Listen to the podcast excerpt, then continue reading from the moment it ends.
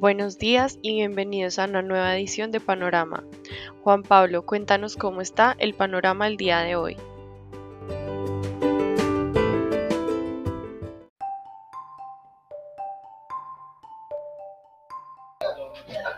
Muy buenos días a todos y todas. Hoy, 11 de abril de 2022, abrimos el día con un panorama lluvioso en vista de que los futuros del Standard Poor's 500 y del Eurostock 600 abren con caídas de más de un 0.5%. La noticia del día es la contienda electoral en Francia. Allí ningún candidato fue definitivo en los votos, de manera que Macron y Le Pen irán a segunda vuelta. Y aunque Macron obtuvo cerca de un millón de votos más, aún no es un claro ganador del nuevo periodo presidencial en Francia. Además, el índice de precios al consumidor de China se aceleró hasta un 1.5% en marzo desde un 0.9% en su variación anual. Entrando al tema de las divisas, durante la jornada del viernes el índice de XY presentó una leve variación de 0.05% en una jornada donde el dólar continuó con la tendencia que venía desde finales de marzo de una mayor fuerza a nivel mundial en vista de mayores tasas de retorno del activo libre de riesgo. Esta valorización del índice continúa durante la apertura del mercado, aunque en una menor magnitud. En las primeras horas de la mañana, el índice se ubica en 99.87 unidades, evidenciando un nuevo máximo en lo corrido del año. El comportamiento de la canasta ha sido mixto, puesto que el dólar se ha recuperado levemente un 0.22%, al igual que, que el franco suizo. Sin embargo, las demás monedas del índice presentan retrocesos frente al dólar, en especial el yuan japonés. Ahora bien, cerrando la semana, el índice que mide el desempeño de las principales monedas latinoamericanas, el índice LASI, presentó un cambio de tendencia luego de la caída desde el máximo de este año que hemos visto el 4 de abril. En la jornada del viernes vimos una valorización de 0.26%, impulsada principalmente por las ganancias del peso mexicano y colombiano, además del real brasileño. Sin embargo, el peso argentino, el sol peruano y en especial el peso chileno presentaron depreciaciones frente al dólar.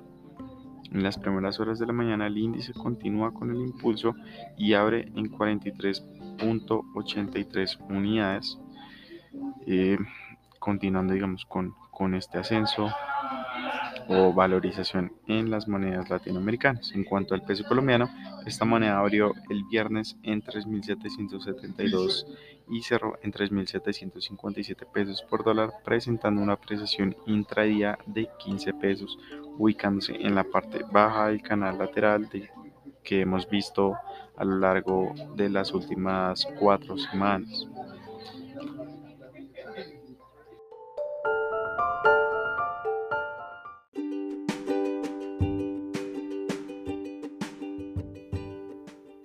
Muy buenos días a todos. Siguiendo con el panorama en renta variable en los mercados internacionales, inician la semana con un desempeño negativo. Mañana se conocerán los datos de inflación en Estados Unidos. Esto está generando volatilidad en estos mercados y lo se continuará generando durante eh, la sesión de hoy y mañana. Los futuros caen del Standard Poor's 500 caen 0,6% y por el lado del sector tecnológico los futuros del Nasdaq caen más del 1%, estos más impactados por el aumento en el rendimiento de los tesoros y por, este, eh, por esta incertidumbre frente a la inflación. En Europa el stock 600 cae 0,5% y los resultados de la contienda electoral en Francia generan que el índice de referencia de este país tenga una subida de 0,4%. En el mercado local tenemos que el volumen negociado el viernes fue de 383 mil millones de pesos. La, especie más transada fue preferencial Aval con 77 mil millones de pesos.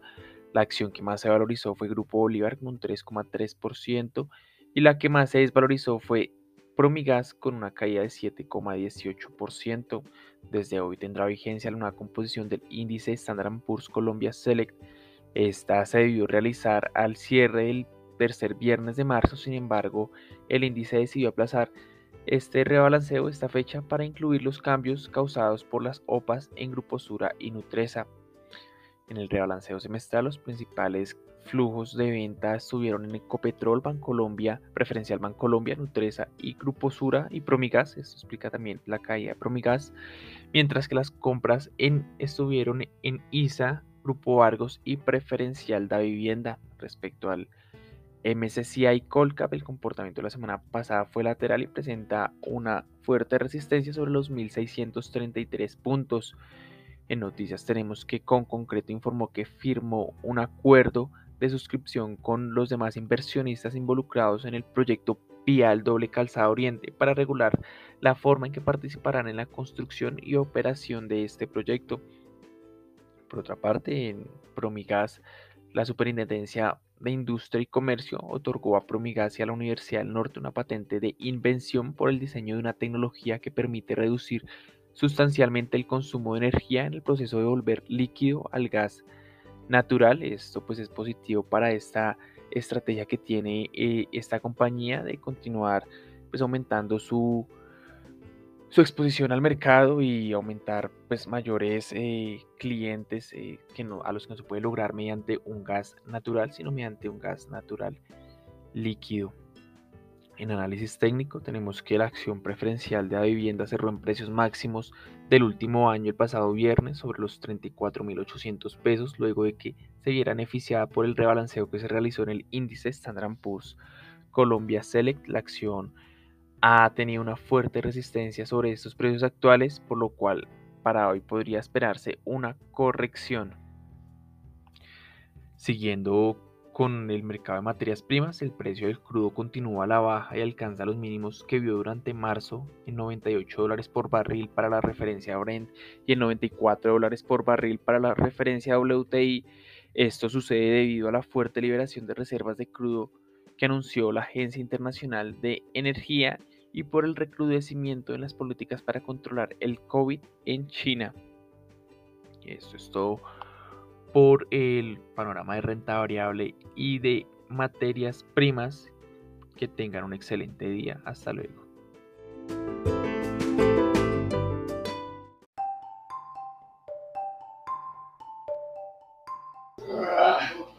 Ahora bien, pasando el mercado de renta fija en cuanto a la deuda pública a nivel local vimos que durante el final de la semana anterior los testas a fija continuaron con la tendencia del día anterior.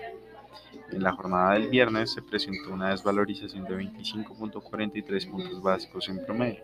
En particular, el papel con vencimiento en 2030 presentó la mayor desvalorización con un aumento de 37.6 puntos básicos en la tasa de interés.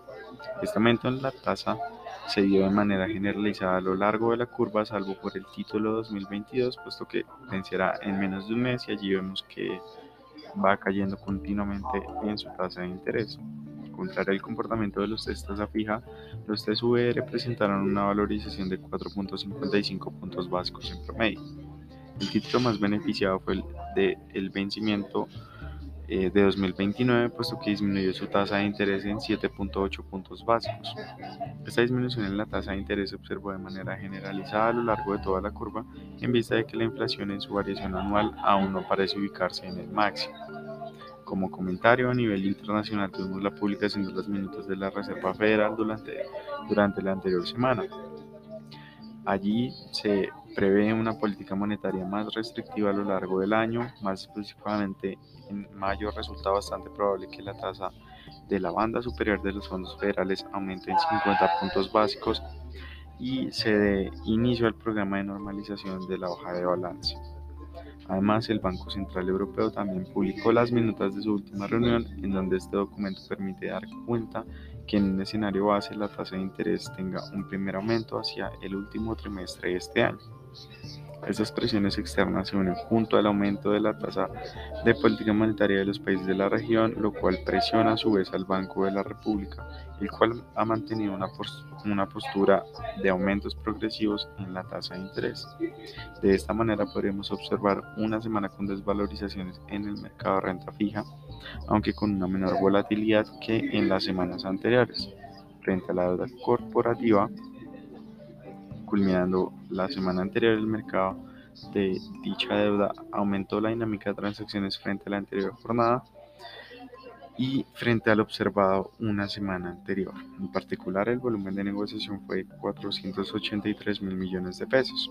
El 63% de estas negociaciones se transaron en el mercado eh, secundario, mientras el 37% restante se transó en el mercado primario. La tasa de referencia de estas negociaciones se concentró en la tasa fija con una participación del 63%, mientras que la tasa indexada del IBR contó con una participación del 19% y el monto restante, ese 18%, se transó en la tasa indexada del IPC. En cuanto al plano internacional, eh, vimos el, en la jornada del viernes que los tesoros americanos a 10 años continuaron con su rally en la tasa de interés presentando una desvalorización de 1.77% frente al cierre del jueves. La tasa de estos papeles se ubicó en 2.70%, observando un máximo en lo corrido del año, nivel que no se veía desde junio de 2019. Esta mañana los tesoros de referencia a 10 años continúan con la tendencia y se ubican en 2.749% previo al dato de inflación que según la encuesta de analistas de Bloomberg se ubicaría en 8.4% en su variación anual. De acuerdo con lo anterior, los mercados de renta fija a nivel mundial abren con desvalorizaciones a medida que las tasas de interés se ven presionadas al alza. Los bonos de Inglaterra abren en 1.4%. 823%. Los bonos franceses vimos ese aumento de acuerdo a la, al periodo electoral. hoy se encuentran en 1.29% y los bonos alemanes muy cerca de ese 0.8%.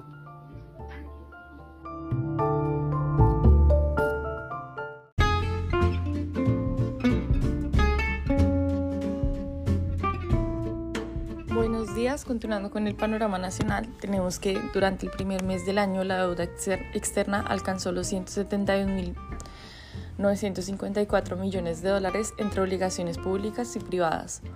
Esta cifra la dio a conocer el Banco de la República, que también reportó que la cifra representaba 50,2% del PIB.